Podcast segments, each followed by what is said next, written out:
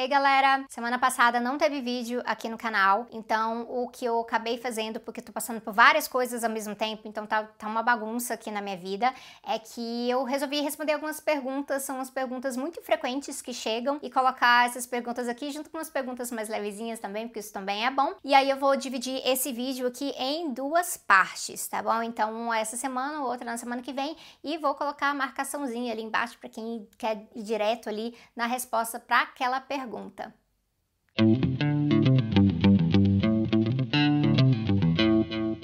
É, José Ricardo Atilio da Silva perguntou por que falam em algo que não existe, uma dominação de esquerda num mundo tão desigual. É muito essa lógica do espantalho, realmente. Quando a gente fala de espantalho, é que eles constroem algo para poder bater. Então, é uma, é uma falsa construção, não é algo que é realmente de verdade, mas é para assustar. Então, eles usam dessa ideia de que a esquerda está dominando e que a esquerda é responsável pelos males da sociedade, justamente para mascarar para as pessoas não verem que tem um sistema capitalista que está por trás e as elites seguem dominando nesse processo, acumulando cada vez mais. Um dos grandes exemplos que a gente tem é o próprio processo da pandemia, em que tantas tantas mais pessoas foram parar na rua, passando fome, perdendo seus empregos e os bilionários ficaram mais ricos. O Kevin Lima é, perguntou da minha fruta favorita, eu acho que eu vou falar que é abacate, que eu sempre falo, porque ela tem duas funções. O abacate funciona com salgado e funciona com doce. E eu gosto dessa versatilidade e eu acho sou das duas formas. O Luke Zafalon perguntou quais são os intelectuais não marxistas que você dialoga, respeita mais. Tem bastante, eu não leio só marxista, né? Ah, então, assim, dentro do campo progressista, eu leio, né, eu leio até no, no, no, campo de direita, porque eu sou obrigada. Mas dentro do campo progressista, eu leio muito Wendy Brown, que é uma autora que eu gosto muito mesmo. Ah, já trabalhei com ela, ah, às vezes para concordar, às vezes para discordar mesmo. Eu discordo dela em alguns outros pontos também.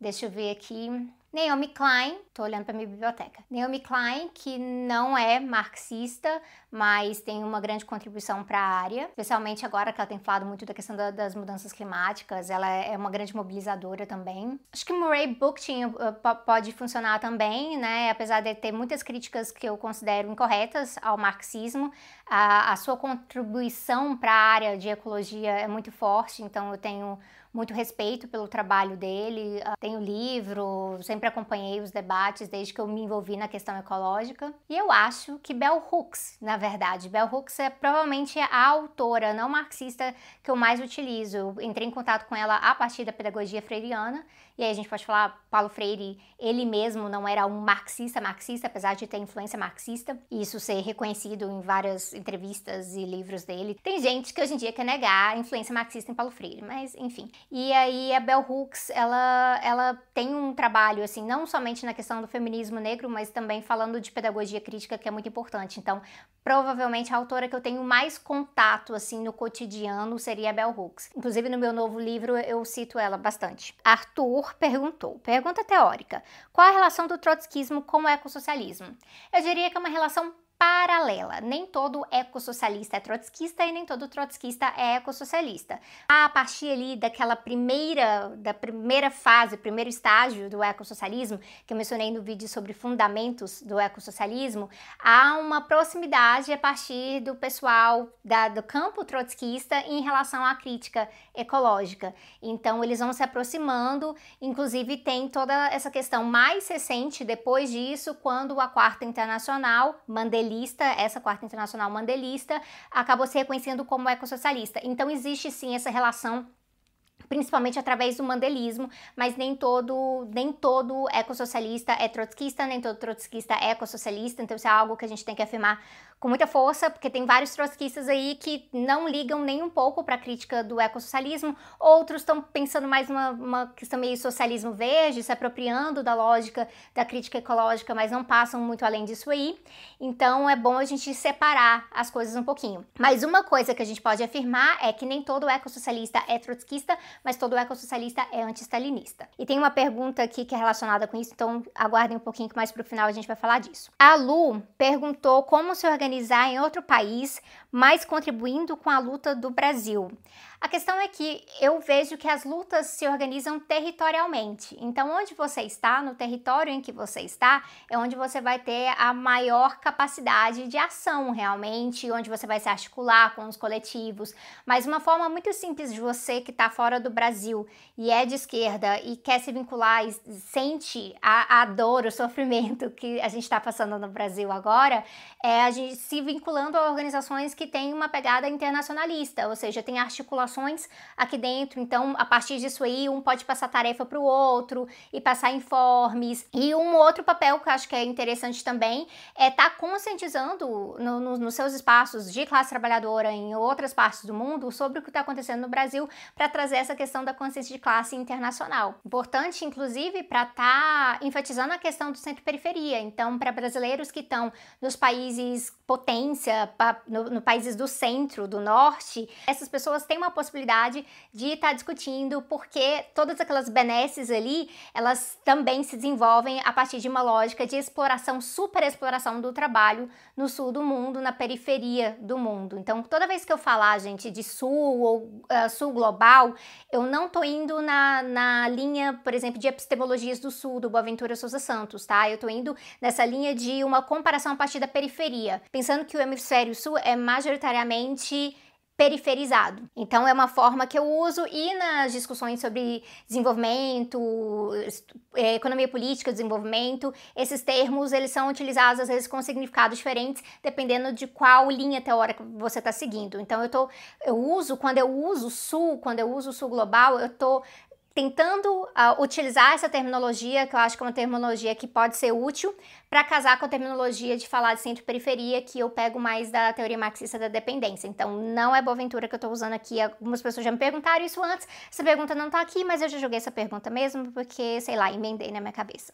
Ana Gil perguntou: Sabrina, seu curso sobre ecossocialismo é para quem já tem uma boa base marxista? Não, você não precisa, não é um curso avançado, é um curso introdutório, realmente pegando na mão, bem no começo, explicando os conceitos, mas eu não vou dar toda uma base marxista dentro do curso, senão seria um curso de introdução ao marxismo, né? Então, é importante que talvez você tenha, se você acompanha o Tese 11, você vai acompanhar o curso tranquilamente. É, é, é, isso que eu tenho a dizer. E eu passo sempre umas coisinhas assim de para ler antes e na primeira aula eu dou uma alinhada na questão toda. Então, o curso está saindo agora, informações aqui embaixo, espaçobase.com.br para quem estiver interessado. Essa aqui é da Bela Gesser, perguntando: Quais as propostas do veganismo no combate ao teste em animais?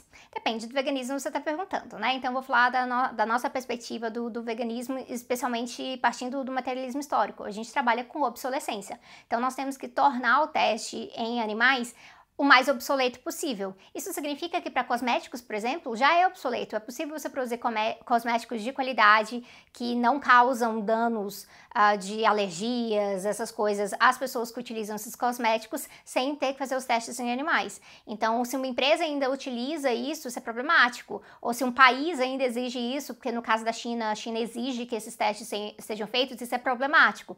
Então, é, o que a gente pensa, por exemplo, ah, mas aí no, na questão de desenvolvimento de remédios, remédios, vacina. Quanto mais a gente desenvolver tecnologicamente nesse sentido, mais obsoleto vai ficar. Na minha perspectiva, significa a gente investir bastante nessa área, sim. Que Noller, Noller, perguntando quais livros recomenda ler antes a quem quer entender sintomas mórbidos. Eu diria que o livro que eu acabei de lançar, que está em pré-venda, que é o Se Quiser Mudar o Mundo, um guia político para quem se importa. O Vitor vai colocar a capa aqui, porque eu ainda não tenho o livro na minha mão, porque o livro ainda não está na minha mão, ele está em pré-venda nesse momento.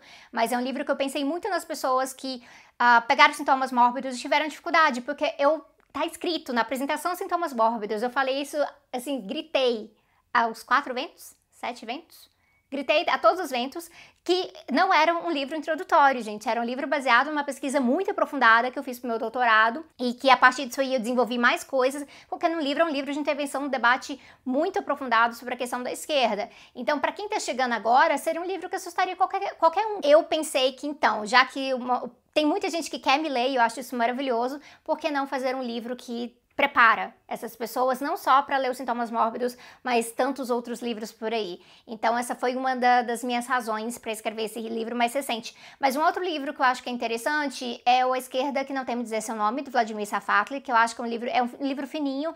Eu acho que prepara para alguns debates que podem ajudar na hora de ler os sintomas mórbidos também. E aqui tem da Bruna, como saber com qual tipo de marxismo eu mais me identifico?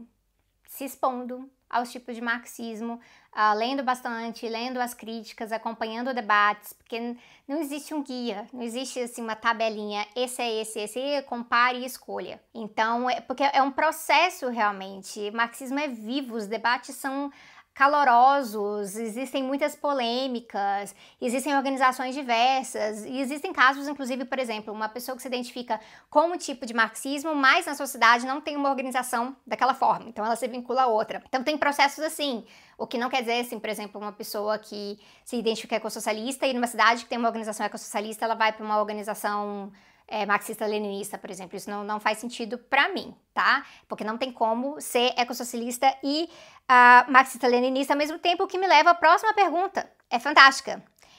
JS Vitor perguntou: Você tem medo de ir na cozinha e ter alguém perguntando sobre leninismo versus ecossocialismo? Tenho, gente. É, é o medo de eu, de eu, acordar de noite para pegar uma água e ter alguém me fazendo essa pergunta, porque é a pergunta que é mais feita é o tempo inteiro, toda vez que eu abro a caixinha, e não importa quantas vezes eu respondo essa pergunta, não importa quantas vezes o Jones responde essa, essa pergunta, vocês continuam insistindo. E aqui ela surgiu demais, gente, porque é excludente isso aquilo. Então, só para explicar, não é leninismo versus ecossocialismo, é marxismo-leninismo versus ecossocialismo, que são duas correntes divergentes do marxismo. Existem ecossocialistas que possuem uma perspectiva mais leninista, mas eu acho que às vezes rola uma confusão, que aí o pessoal acha que se usa Lenin, então é marxismo-leninismo. Não é isso. O marxismo-leninismo é uma síntese específica a partir da leitura que Lenin faz da obra marxiana e o que ele desenvolve em relação ao processo revolucionário. O marxismo-leninismo vai ser a perspectiva marxista central da União Soviética, apesar que a gestão da União Soviética sob Stalin é algo que a gente chama de stalinismo. E aí tem uma grande diferença para vocês. O Jones mesmo já explicou isso em várias entrevistas. Por exemplo, ele ele se identifica como marxista-leninista, ele não é stalinista, mas também ele não é anti-stalinista. Ecossocialistas são anti-stalinistas, porque ecossocialistas compreendem que aquela forma de gestão de Stalin é uma forma de gestão que deve ser superada. Só que a gente vai fazer esse anti-stalinismo sem cair nos contos liberais. Na internet se ouve de tudo, tem de tudo. Inclusive tem gente que mente já sobre ter lido isso, ter aquilo. As pessoas dão opinião sem levar muita coisa em consideração. Então o que eu mais gostaria é que as pessoas fossem muito críticas em relação a isso.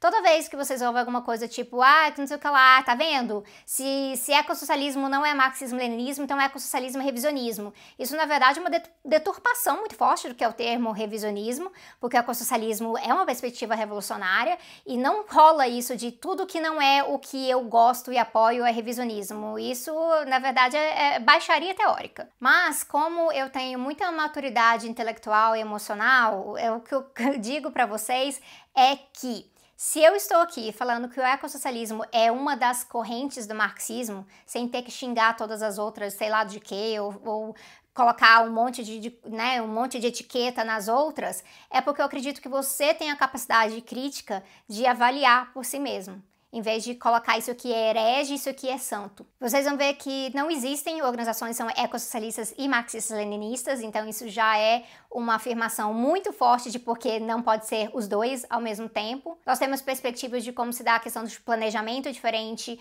o próprio processo revolucionário diferente, como se lida com contra-revolução após uma revolução é diferente, própria lógica de transição, a lógica de organização internacional, Uh, existem algumas organizações marxistas-leninistas que têm uma perspectiva mais voltada para um, um combate antiimperialista, que seja campista. Então a gente tem uma crítica ao campismo. E lógico, existem também os marxistas-leninistas stalinistas, de verdade real. Tem vários ali no Twitter, inclusive. A questão é que o stalinismo não é esse fenômeno todo que o pessoal aí, os liberais, dizem ser ah, para poder utilizar para sair esbanjando o anticomunismo de lá para cá. Eu acabei de dar uma entrevista sobre isso, depois eu vou colocar esse link lá no Twitter de uma entrevista em que eu explico isso um pouquinho mais. Não se esqueça de curtir, de se inscrever, sempre olhar os links de referência referências, essas coisas todas. Várias perguntas que vocês fazem têm a ver com coisas que já estão nas referências. É, hoje em dia elas estão organizadinhas ali no tese11.com.br.